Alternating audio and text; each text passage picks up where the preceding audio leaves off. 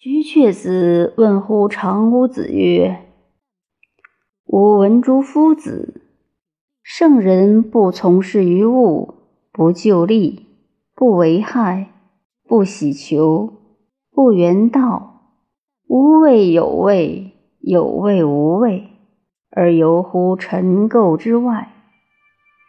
夫子以为孟浪之言，而我以为妙道之行也。”吾子以为奚若？常吾子曰：“是皇帝之所听盈也，而丘也何足以知之？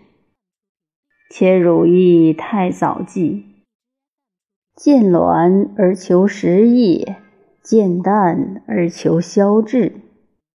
余常谓汝妄言之，汝以妄听之。”西傍日月，挟宇宙，为其吻合，致其华昏，以利相尊。众人异义，圣人于春，参万物而异成纯。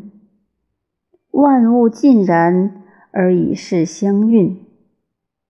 于呜呼！知月生之非祸也；于呜呼！知物死之非若丧。而不知归者也。